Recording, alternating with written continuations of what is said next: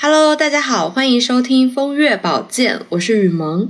Hello，大家好，我是刘丽。今天啊，我们聊的这对 CP 争议很大，坊间传闻他们俩呢是《红楼梦》中有名无实的夫妻，男主角呢是贾府的长房长孙，而女主角呢，她身上的标签就比较多了，她是金陵十二钗正册之一，也是警幻仙子的妹妹兼美，她也是交大醉酒后口中骂的那个爬灰的绯闻主角，同学家和读者们对她的身份和死因也有诸多的猜测。听到这里，刘丽和大家恐怕早就猜出来是谁了吧？你讲的肯定是贾蓉和秦可卿喽。是的，我们今天就来聊这一对 CP。那贾蓉第一次在书里出场是刘姥姥一进荣国府的时候，对她的介绍呢，就是一个十七八岁的少年，面目清秀，身材俊俏，轻裘宝带，美服华冠，一个富家公子的形象啊，就出现在我们的眼前。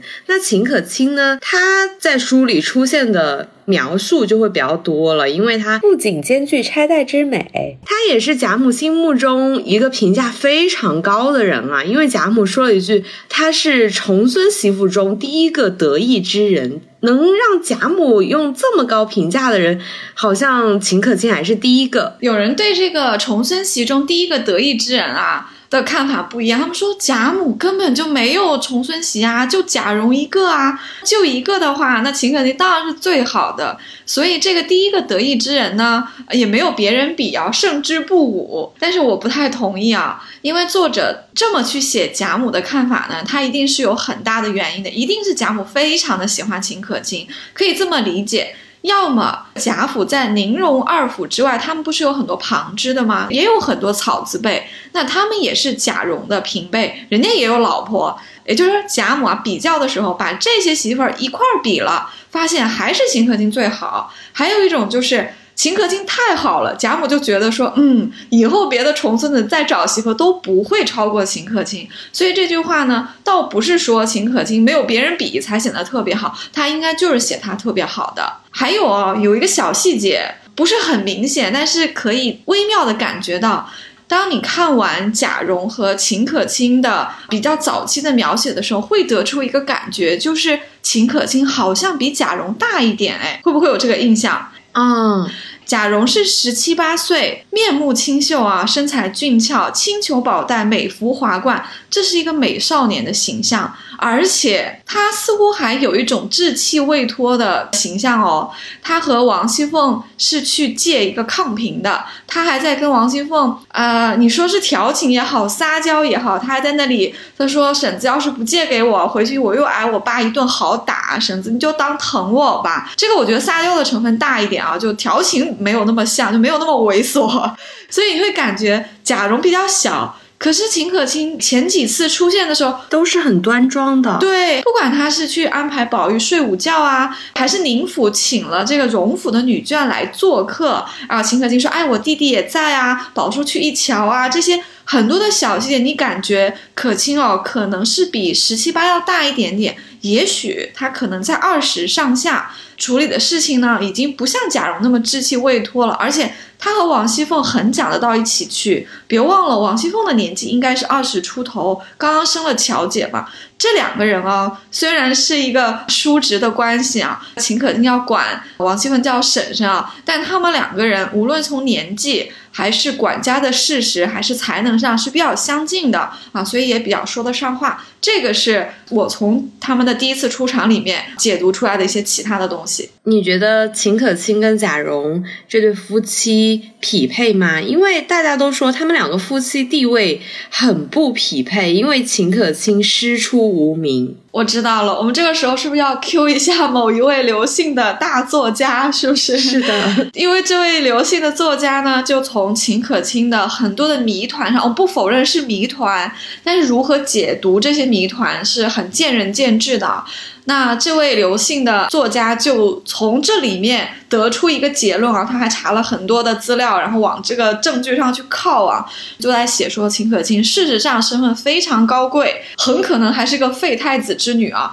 我觉得高贵这个东西倒也不妨承认一下，因为秦可卿其实还 OK，她家里不算是特别配不上贾家，但是废太子之女这个就有点太扯了啊。回应你刚刚说的，他们两个人是不是？不匹配啊，我觉得其实是匹配的，差距没有那么大。那作者可能会戴一个有色眼镜才会觉得不匹配啊。那我们放回到啊三百年前的封建贵族社会里面看一看他们世家之间结亲以及选媳妇的标准，你会发现秦可卿就算离这个标准差一点也没差多少。何况秦可卿的美貌，她的极其的美貌是远远的补了这个缺点，就是。我们就不说古代吧，我们就说现代女电影明星和女模特去嫁给身家比自己好太多的富翁也好，皇室成员也好，学识对这些呃有身份的男人，这不是比比皆是吗？因为女人的美貌就是可以大大的弥补她出身的不足的，而且秦可卿出身真的不足吗？我不觉得啊，我认为他们是匹配的，有很多原因。首先，女性靠外貌啊，也有一部分的才华，不妨理解为性情吧。因为我觉得秦可卿的性情可能比较重要一点啊。实现这种跨阶级的婚姻不是什么稀罕的事情啊，是很多的。贾母她自己也说啊，她说不管什么根基，只要模样好、性格好，就算那家子穷，多给他几两银子就好了。这个是在给宝玉选媳妇的标准上他说的，你可想而知。那宁府给贾蓉这么一个。长房长孙选儿媳妇，应该标准是大差不差的。说到这里，秦可卿的容貌、性格，尤其是她的性情啊，就是她那种温柔和顺啊，办事情很稳重，而且很妥帖、很周到。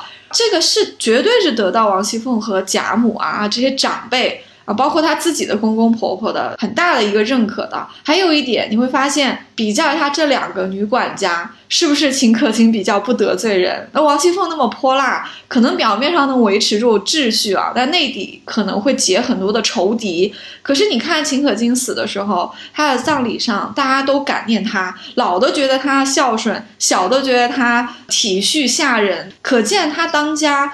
他没有给自己拉很多仇敌的，他其实是一个比较可以长久的管下去的人啊，所以他的性格也好，性情也好，品性也好，是很站得住脚的。嗯，书里面也有介绍啊，说秦可卿身份不详，是从养生堂里抱来的，养父秦业在朝廷中做了个小官，地位低，权力不大，薪水也不多，大家都认为，哎，这个秦可卿跟贾蓉的地位很不匹配。嗯，注意一下，这里啊，我要再援引一下欧丽娟老师的一个讲法啊。我们用的是上帝视角，知道秦可卿是养生堂抱来的。那么秦可卿自己知不知道？或者说秦家会不会到处对人说？可能不会吧。嗯，因为你不希望这个女儿她感觉不好啊，她是别人遗弃的，在这个家里不宠爱啊，肯定不会的。所以说秦可卿。既然是秦业抱来的，他们也很疼这个女儿啊，那一定是让秦可卿感觉到自己就是这个家的女儿。所以我觉得秦可卿身上应该不会有太多弃婴的这种卑微的心理的。他当然到了贾府，他可能会感觉到秦业的家。跟贾府肯定是没法比，所以她这个重孙媳妇在婆家呢，肯定是很小心的，这个没有错。但是弃婴的这种出身，可能倒不是特别的影响她的，因为别人对她的评价，对她的弟弟秦钟，对她父亲，感觉不到说啊瞧不起她的出身啊怎么样，不明显的。还有一点是，秦可卿父亲秦业虽然年纪很大，才做到五品银善郎，是不高，看来。仕途也到头了，这就很高攀贾家吗？贾家其实就用王熙凤的话，不过是靠着祖上做了一个小官啊。王熙凤当然是过于谦虚了，在刘姥姥面前哭穷来的，但也是实情。因为国公爷是贾演和贾元这一辈封的，他们这种是叫降等承袭啊。什么意思呢？就是说。每传一代，爵位都要往下降一点，所以你们家虽然祖先是国公爷，其实到了男主人贾珍这一辈啊，就是一个好像叫三品威烈将军。那么贾蓉还没有职位，最后秦可卿的丧礼上给贾蓉捐的这个官是一个四品龙禁尉，那也就是说。理论上贾珍如果再传给贾蓉，就要又要再降一等了。贾蓉作为一个丈夫四品，秦可卿的父亲是五品，她就是一个五品官的女儿，五品嫁四品，何来高攀之有啊？只不过是说秦业的祖先可能平平常常，他可能比他祖先要好一点，当了一个五品官。贾家呢是历史上特别显赫，但是传到现在呢，也就是个四品，所以人家秦可卿嫁过来啊，哎，没有怎么高攀你们家。再说人家长这么好看，你贾府的贾蓉不来求亲，难道秦业的那些同事们？人家是个三品官、四品官，人家不会来秦家去求娶这个美丽的女儿吗？嗯，所以这个不匹配，我觉得不太成立。哎，其实也就是间接的说明了贾政跟秦业还有贾珍他们三个都是同事的关系，可以这么说吗？有一点瓜葛的，书里不是说到说啊，因为这个秦家呀跟贾家素有些瓜葛啊，哎，就结了个亲。他写的非常的不详细，就写了个素有些瓜葛，再也没写了。细心的话，你就会发现贾政原来是没有官职的，家里的官是给他哥哥贾赦袭了的。贾政本来是准备去考科举的，但是呢，一直也不太顺利。如果按照以这个情况进行下去的话呢，贾政唯一的出路啊，就是。不断的考，每年考一次，最后终于给自己考点出来，或者说家族的这种人脉里面给他找一个事情做，这有可能啊。但是因为父亲去世之后，皇帝特别开恩，说哎还有个二儿子，那这样吧，也进来习学一下吧，就把他安排在了户部。这种家庭安排过来的，当然就是个储备干部了，所以也给他安排了类似于这种老干部啊，去提点他。我猜测这人可能就是秦业，因为他们两个人都在户部嘛，而且贾政后面在户部官升的很快，做到了员外郎，就是二把手。那秦业到退休的时候还是一个营善郎，就可见他就是一个老科长，这一辈子吧就这样了。但是呢，人家在户部干了这么多年，肯定上上下下都熟悉这套规则，他很清楚，所以安排他稍微提点一下贾政，应该是很合适的。贾政这个人人品是不错的哦，所以他也会念及说，哎，提拔他的这个老前辈，又了解到秦叶家还有一个女儿，年纪在差不多，品貌都很优秀啊。那结亲家以前的婚姻都不是自由恋爱，都是父母之命媒妁之言，不都是在你的这个交际圈里面选的吗？您一看秦可卿这么优秀，家里面宁荣两府一看合适的，没有结婚的，年龄相当的，哎，就贾蓉了，好吧？说给贾蓉，贾政一提说，哎呀，我看了一个秦家的女儿，特别合适，说给蓉儿吧。贾珍可能作为父亲是要去秦家拜访的，他肯定一看。秦可卿，我在这里稍微脑洞了一下，猥琐了一下啊！你看贾珍这么一个会在女人身上做文章的，你说当他看到秦可卿，可能不是一个特别正面的去看，因为是不礼貌的。但是一般来说，相亲的时候会安排婆家的人看一下这个女方的，也许只是比如说游园或者其他活动里面，可以远远的或者侧面看一下。啊，应该是要看到的，就是脑洞了一下，我觉得，但一旦贾珍这么一个非常会欣赏女人的人看到了秦可卿，他肯定其他什么标准都忘了，嗯，什么标准都不要了，他家反正有钱，他可能觉得这个儿媳妇我要定了，我娶定了，这个就是我觉得的这个素有些瓜葛啊，肯定就是这样子给做成了的。嗯，按照我们上面的结论来说，这两个人啊结为夫妻，就自然是郎才女貌，十分般配呀。比较奇怪的是啊，我们在书里面没有看到贾蓉和秦可卿这对夫妻有很多甜蜜的细节，因为相比起贾琏和王熙凤这对烟火夫妻来说，他们似乎特别的相敬如宾，甚至有一点不熟。没错。贾蓉和秦可卿其实是书中年纪最小的合法夫妻哦。可是这两个人呢，确实像你说的，好像没有什么亲密的样子，感觉像是公事公办，真的就是相敬如宾。证据其实挺多的，比如说秦可卿的原话，她生病的时候对王熙凤就说：“说沈娘的侄儿虽说年轻，却也是他敬我，我敬他，从来没有红过脸儿。”这个也感觉好像他俩不是很恩爱。秦可卿对自己的丈夫也就只能说出这点话了，没有一点点感觉说好像很舍不得自己的这个丈夫的样子啊。但这里我倒是也觉得，从古代的礼法上来说啊，秦可卿是晚辈。他在王熙凤这个长辈面前啊，他也是不合适去谈夫妻之间的事情的，他也只能说出这个他敬我，我敬他来。你让他说，哎，我跟我老公多好，这个也不太合适啊。这些话应该是属于夫妻之间互相说的，一旦跟第三个人转述，你会发现。《红楼梦》那个年代的贵妇人很少对第三个人提起自己和丈夫的恩爱，说的也都是这种很有节制的话，所以这里呢是有一点冷淡。其实我们现在也会有这样的情况啊，就是你问起，哎，你跟你男朋友怎么样了？然后人家也不好意思说，然后就说，哎，没有怎么样啊，就那样呗，还能怎么样呢？有点这个意思。封建社会，它其实你卧房里的事情只能发生在卧房里，就对外讲就很不体统啊。凡是提到这个的时候啊，小辈讲话都很注意。你看，连贾母都说，呃，说中秋节要放尤氏回去团圆一下，尤氏都要脸红。他说，哎呀，老祖宗说哪里的话，把我们说的也太不堪。了，我们也是十来年的夫妻了，何况公公有孝在身啊！就是因为公公去世，我们有孝在身，怎么能去团圆呢？你看尤氏也要避开这个夫妻恩爱的事情，不能承认的。他也要说，哎呀，我们是十多年的夫妻，他根本就不会去回应老祖宗关于恩爱啊、团圆这些话，还是要去用这种比较端庄啊、比较合乎大礼、夫妻之道去来回应。这里秦可卿说的“他敬我，我敬他”呢，是有点冷淡。但是还不足以让人得出结论说他们两个人是有名无实啊。当然，也还有一些其他的证据啦，尤其是在秦可卿生病的时候。贾蓉的言行确实看上去就比较冷淡了。嗯，《红楼梦》第十一回贾静过生日的时候，王熙凤去看秦可卿嘛。贾蓉形容秦可卿的病的时候，他说：“他这病也不用别的，只是吃些饮食就不怕了。”我认为啊，这个也不算冷淡。有的人说这句话好像在轻描淡写秦可卿的病情啊，但是我觉得是贾蓉在安慰王熙凤。嗯。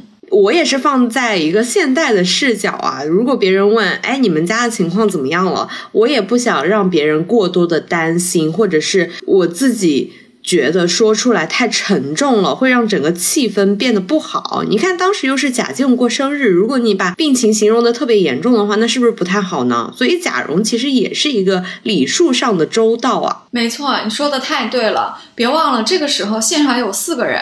有王熙凤，有秦可卿，有贾蓉，还有宝玉。贾蓉是里面辈分最小的一个，因为王熙凤和宝玉分别是他的二叔和另外的一个婶婶啊，所以他是晚辈。贾蓉在长辈面前不能。去夸大秦可卿的病，让长辈担心啊，这个就是礼数，这个就是封建社会的孝道。你别看他们年纪差不多，这是辈分摆在那里了。所以贾蓉确实是要去安慰王熙凤，他不能去夸大秦可卿的病情，也不能说的很严重，然后让王熙凤啊、宝玉，因为他们一会儿还要回席的，他们还要回到王夫人和邢夫人那个席间，那两个长辈还会问的，他不能在这个时候说的让家里的长辈会操心，所以他还是要安。为他们，我是同意你的这个看法的啊。不过有一个小细节，倒是映衬出了贾蓉的这种，你说冷淡也好，或者说是过于镇定也好，因为不太符合情理嘛。也可以说，因为秦可卿病了很久了，贾蓉作为丈夫，第一天可能还非常的难过和着急，那时间长了，他也不可能天天难过和着急，他肯定要该怎么过日子怎么过日子，对吧？病该看还看，所以他可能就已经很镇定了。但是别忘了。宝玉在旁边，他好像是哭了，应该是落泪了。然后王熙凤还看了一下宝玉，说：“宝玉，你别婆婆妈妈的，他年轻人不过病一病就好了。”他说：“你这个样子，到招的病人心里也不好受。”然后他就让贾蓉把宝玉带出去了。你看，宝玉作为一个叔叔，对一个侄儿媳妇这么放在心上，这么难过，因为他看到了秦可卿瘦的不成样子了。他虽然坐在椅子上，远远的看着他，他都很难过。但是贾蓉就平静的说了这么一句啊：“贾蓉还是秦可卿的丈夫呢。”他和宝玉的这一个对比写出来了。所以王熙凤是注意到，王熙凤特别会安排啊，他就不希望宝玉在旁边哭，他觉得也不成体统，一个叔叔在侄儿媳妇房间里，你掉眼泪也不好啊。秦可卿也难过啊，赶紧让贾蓉把他带走了。这样呢，他自己呢不也有时间跟秦可卿说一些只有。女性在一起才能说的一些私房话嘛。因为她们两个人虽然差了一个辈分，但是其实是情同姐妹的。嗯，那我们既然提到秦可卿的病哦，秦可卿在生病之后，贾珍通过冯子英请来了张有士为秦可卿看病。贾蓉说的几句话就会比较奇怪了，就是他一直在问张有士说：“我老婆的病还能不能治？”或者是他还能活多久？这病能不能治啊？呃，我不想让我父母担心。你觉得这是客套，还是说他一点都不关心秦可卿？嗯，都不是，因为秦可卿病的可能是比较重，也病的比较久，而且呢，现在呢是应该是冬天，或者说是秋天要进冬的时候，病人啊，尤其是在中国古代只有中医可以给病人看病的情况下。病人是很怕挨冬天的，尤其是穷人家，因为冬天又冷，对不对？然后又很难照顾，人抵抗力也比较低。当然，秦可卿在一个富人家，可能这方面还不是特别怕，但是依旧啊，就是自然之道病人就是很难过冬的，所以这个时候请了一个大夫过来，就很关心了。因为如果不过冬就走了，如果能挺过一个冬天，到春天，春天是治病的大好的机会啊。所以贾蓉是没有客套，他直接就问了。你说病人都病到这样了，还问一些乱七八糟的症状啊，去寒暄就没有意义了啊。因为可能家里已经做好了一个他过不去的一个准备了。既然来了一个好大夫，就是试一试。所以这时候就要把话问得非常明白，行不行？于性命究竟有防无防？你看贾蓉问的就这么的直接，嗯，而且他也说了让家父母放心。这里啊有一点点微妙的地方，我们可以留一部分到贾珍这一期我们再聊啊。似乎你能感觉出来，贾蓉对秦可卿的病情的关心像是在尽义务，只是因为他是丈夫。然后父母，也就是秦可卿的公婆，特别关心这个媳妇，所以贾蓉呢，表面上必须要尽到这个义务啊，去让他的父母不要操心，所以才来关心秦可卿的病。确实，我们也有那么一点点隐隐的感觉，觉得说贾蓉对秦可卿好像没有多少发自他自己真心的这个关心，但是他也没有让你感觉说他不关心秦可卿。我们对贾蓉这一段的感触就是，他关心，但是他是代表他父母来关心的。仅仅是因为秦可卿是个儿媳妇，那么秦可卿在卧房里跟医生看病的时候。别的人是不好陪同的，只能让自己的丈夫陪同，不然的话，我都觉得贾珍就要冲进来了。其实还有一个侧面描写哦，就是尤氏在和黄大奶奶闲聊，聊起秦可卿的病的时候，她提起过一句，说她嘱咐过荣哥，说让荣哥不许招秦可卿生气，叫秦可卿静静的养病，养好了就好了。那有的人就说，哎，是不是在侧面说明贾蓉经常惹秦可卿生气，他们在私底下经常会吵架呢？不排除有这个可能性啊。嗯，但是我感觉这里啊，还是更多的是一个母亲辈对儿子辈的嘱咐，因为他这个时候是要说给黄大奶奶听的啊。贾黄其实和贾珍是一个辈分，那么黄大奶奶和秦可卿相当于是妯娌啊，就他们两个人平辈之间，他在说小辈的事情，就有点像说我对我的妯娌说，哎呀，我儿媳妇病了，所以我嘱咐儿子别惹她生气，不要给她招累，其实是一个没话找话说的，因为。儿子平时可能对媳妇也挺好的，只是由于你太担心媳妇的病了。你希望外面不要有任何一件事情去让这个媳妇心里有什么不好过，想让她全身心的养病，所以你就上上下下的人都嘱咐到了。比如说，你会嘱咐到丫鬟说啊，你不要好好服侍少奶奶呀，不要惹她生气啊。对儿子也说了，他说你啊，你不要和她拌嘴啊。其实他说的这些就是小夫妻之间的很正常的事情，我觉得倒不必过于解过度解读，说平时贾蓉和秦可卿经常吵架，或者说贾蓉经常累到他。我其实是有一个相反的结论的，啊，我认为贾蓉对秦可卿是一个冷暴力，就是贾蓉对秦可卿可能从他们婚姻中的某一个点上，这个关键的点我们可以留到贾珍的这一集节目里面再去聊啊。但是我相信贾蓉对秦可卿的态度是发生过一个很巨大的转变的，这个转变之后，他对可卿应该是一个冷暴力，谈不上会去跟他拌嘴或者斗气，或者说是啊累到他怎么怎么样，不会的。应该更多的是一种漠视、忽视，不给他以他想要的关注和关爱。但是贾蓉毕竟是个大家的公子，秦可卿也是个大家的儿媳妇。我相信啊，私底下这对小夫妻之间发生的裂痕，他们不会带到父母这边的，因为这个会让父母起疑心，产生不必要的烦恼。所以合理的推测是，人前贾蓉和秦可卿就是他敬我，我敬他，很公事公办，跟开会似的。但是私底下两个人的时候，可能贾蓉对秦可卿就非常非常的冷漠了。嗯，也许他们也不在一个房间睡，也许他们两个人就井水不犯河水，各自用各自的佣人，互相让佣人之间带个话，他们可能都很少有这样的接触。而且他们两个一直都没有生孩子。你看李纨跟贾珠，他们刚结婚不久就生孩子了。没错，这也是一个推测。一开始的时候，我还会觉得说，哎，贾蓉是不是对女性没有兴趣啊？是不是他也有一些癖好？可是家里要给他娶一个媳妇来遮人耳目。可是后来看到贾蓉对尤氏的两个妹子二姐和三姐如此的垂涎的时候，你就觉得哦，也不是，他还是对女性上有好色这一面的，所以这就更可疑了。那么既然家里放一个如花美眷啊，哎，为什么他们两个人看上去这么的这个相敬如宾，而且？如果很恩爱的话，这么年轻，应该很快就会生孩子，对不对？哎，也没有，所以这里确实是埋下了非常多的疑点的。嗯，秦可卿生病的时候，我们好像没有在书里面见到秦可卿跟贾蓉这对夫妻有什么特别的对话哦。我觉得更奇怪的，可能就是在秦可卿的葬礼上，曹雪芹他是描绘了很多人对秦可卿去世的态度的。就比如说宝玉，他听到秦可卿去世的时候吐了一口血，而贾珍呢就哭得像个泪人儿，而且特别的想要为秦可卿办一个很隆重的。葬礼啊，那宁国府上下也念秦可卿的素日之恩，所有人都在哀嚎痛哭。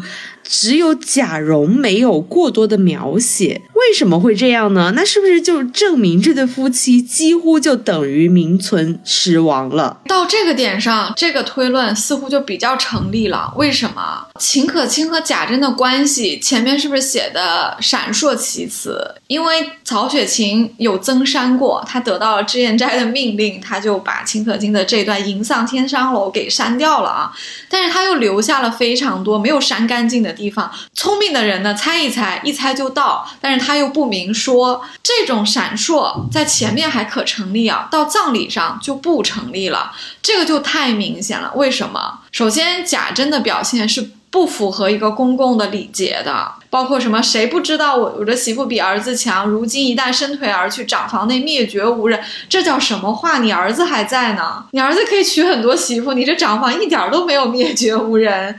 而且你的葬礼办成这个样子，你亲爹还在呢，到时候你亲爹的规格难道比媳妇还要低吗？对不对？就是太不合礼法了。所以贾珍在秦可卿葬礼上的表现，几乎是坐实了他和可卿有染，这是一。另外一点就是尤氏，尤氏推病，你看和前面尤氏如此的关心秦可卿，包括在黄大奶奶王熙凤面前是真心的疼这个媳妇啊。又舍得给他花钱，又不希望家人累到他，又心疼，又觉得说这个孩子要是没了，怎么也找不到这么好的媳妇，这都不是假话。怎么到了葬礼这一天就装病了呢？而且胃疼啊，还真不是什么大病，但是胃疼特别好装。胃疼因为别人是没有办法猜的，比如说你要是摔了一跤，你摔了没摔，别人是看到的。但如果你跟别人说我头疼，我胃疼。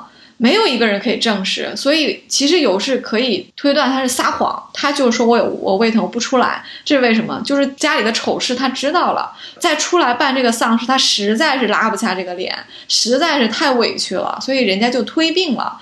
你说贾珍和尤氏这一对父母都有了这样的表现了，贾蓉在这个时候还会蒙在鼓里吗？不可能，贾蓉肯定已经知道了，但是。贾蓉作为秦可卿的丈夫，又是一个男孩子，也不太好装病。装病可能还是一个女眷，也就是尤氏这种四十多岁的妇女能干的事儿。贾蓉干不出来这个事情啊。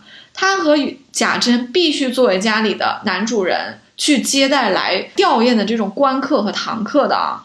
所以贾蓉没有办法装，他必须出现。可是他因为已经知道了秦可卿和他父亲的事情，所以他也没有办法悲痛。他也不可能用真心去料理这个丧事，在这个葬礼上，对贾蓉来说，他肯定就是想着就盼这个事情赶紧过去，他肯定一分钟都不想多待。所有的事情他都是因为礼节、因为身份、因为义务不得不做的。所以在这里，作者就非常聪明的没有给贾蓉一个字、一句话、一个表情的描写，就当这人不存在。仅仅是在贾珍后面必须要罗列一些贾府出席的人的时候，才把贾蓉用一个顿号罗列出来。贾珍、贾蓉、贾政、贾赦的时候，哎，才会把它放在里面去。否则，贾蓉在这里是没有任何的戏份的。何况他的父亲把这个葬礼大包大揽的揽在身上，风光都在他这边了。是按照作者刻画人物的需要，是不会再给贾蓉这么一个不重要的角色的啊。这里与其说是在写贾蓉对秦可卿没有情，婚姻名存实亡。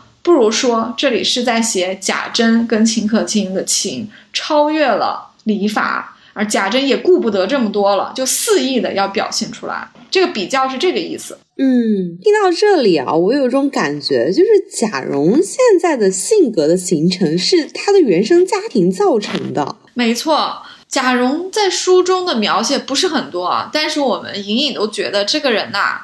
就是长了一副好皮囊，长相俊美是不错啊。你看王熙凤不是还跟他调笑一番这种的吗？但是我觉得他的性格啊，应该是非常非常的阴暗的。他有那么一点蔫坏，他似乎是总是在暗暗的筹划着什么不上台面不好的事情。而且这种看上去很沉默啊，没有太多戏份的人啊，如果一旦他心中的仇恨或者他心中的恶被激发起来啊。他爆发的这个力量是超过其他人的。贾珍这个人物也有很多缺点啊，但是你发现没有，贾珍的缺点全是写在脸上的，无非就是一些好色、不靠谱，跟男的也有点什么，跟女的也有点什么，然后还要聚众赌博啊。他后面还以练习骑射为由，找了那些富家子弟在一起，不干什么好事啊，就很多都是这一类的。但是你发现贾珍有什么阴暗的地方吗？好像没有吧。他无非就是一个。被宠坏了的肆意妄为的公子哥是没干什么好事，但是谈到大恶上去，似乎还不算。贾琏就更是了，贾琏也就是 喜欢的女人多了一点啊，他喜新不厌旧，而且他对女人也很好啊。他其实很多的时候，他无非是用自己的地位、容貌和财物去追求女性嘛。他其实既没有强迫女性，也没白嫖，对不对？我们觉得说，哎，这两个人虽然缺点各不相同。但是你还觉得他们两个人没有心理阴暗的部分是我们不知道的？贾蓉不一样，我总觉得贾蓉有非常多阴暗的秘密，可能在谋划，只是因为他现在年纪小，只是因为他父亲在壮年，家里面的家长还是他父亲，他不敢去表现出来。如果哪一天情况变了，不管是父亲没了，还是说家里变了，我觉得这个人物身上有很多的。可能是比较负面的东西，他会集中的爆发出来的。说到他性格成因来自原生家庭啊，推测一下，他母亲应该是早逝的，因为尤氏是田房，是他的继母，而且尤氏因为出身不是很好，他也不是很敢管贾蓉这个儿子，所以贾蓉从小肯定是没有母亲的管教的。那一个男孩子的成长，既然没有母亲这种比较温柔的这一面的管教啊，就只能跟着父亲。那父亲是一个怎样的人啊？贾珍啊，我们前面说他虽然没有算大恶，但是贾珍怎么看也不像是一个能够教好一个儿子的一个父亲啊。所以恐怕贾珍的各种言行啊，都给贾蓉树立的是负面的这种榜样。另外就是贾珍作为一个父亲，他是没有退位的，他是一个强势的父亲。这个有点像动物王国，就比如说猩猩、猴子这种部落里面，迟早都会有一个儿子和父亲的决斗的。如果儿子有一天打败了他父亲，那个父亲会溜走的，因为他不能在这个群里面生活下去，因为儿子成为新一任的家长了。但是如果儿子选了挑战父亲的时机太早，他输了的话，这个儿子就颜面尽失，再也没有挑战他父亲的机会了。他也必须要离开这个群，他要去寻找他的领地。这个就是雄性动物之间的弱肉强食的丛林法则。那么在这个丛林法则下，贾珍和贾蓉之间就是这样的关系。贾珍以他的威权、他的年龄、他的各方面，死死地管住了这个儿子，让他的儿子从来没有得到足够的生长和人格的发展。这个儿子呢，可能心里是不满的，但是他永远都没有足够的实力去挑战他的父亲。不管他父亲做的还是对还是不对，他只有唯唯诺诺的应一个是。很小的例子啊，在清虚观打醮的时候，因为贾珍是族长啊，贾母是命贾珍安排这件事情，因为元妃下了命令嘛，那贾珍要带着一家人去。结果贾珍就清点人数的时候，发现荣哥儿不见了。原来天太热，他躲到塔里面凉快去了。他让家人把他叫下来，骂了他一顿，说哥儿还没有休息，爷儿怎么图凉快去了？然后贾珍让家人啐他。这个其实就是一个很小的事情，就是当着众人的面，父亲如此的不给儿子脸，让下人去啐他。这件事情只有一个结果，就是贾蓉在心里面又记恨了父亲一笔。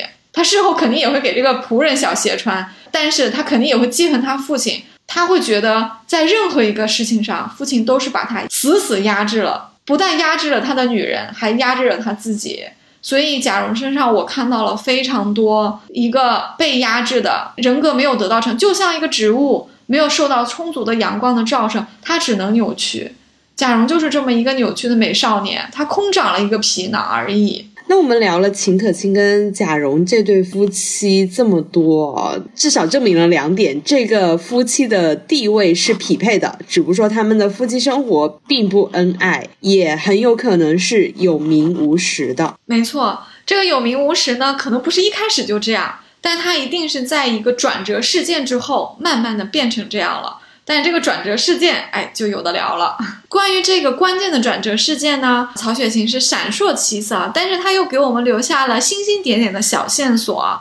尤其是在脂砚斋的批语里面，他有写到说：“因命秦西删去移簪更衣诸文，是以此回止十页，删去天香楼一节，少去四五页矣也。”啊，他就明确的说了。因为感念到秦可卿临死之前托付了王熙凤很多有高瞻远瞩的见识的事情，感念这样的一个人物对家族做出的贡献啊。当然，脂砚斋和曹雪芹作为男性，他们肯定也很感慨自己没有做好家族振兴的事情，所以他们也有很多的自责啊。所以呢，他们就不忍心在这个时候还要再去把家里的丑事写出来，并且去这样去啊写一位出色的女性啊，所以。把秦可卿的部分的文章，尤其是移簪和更衣就删掉了，所以这一回呢是少了四五页，就比其他回都短了很多。那删掉的呢就是天香楼这一节啊，里面应该就有移簪和更衣的啊比较重要的情节。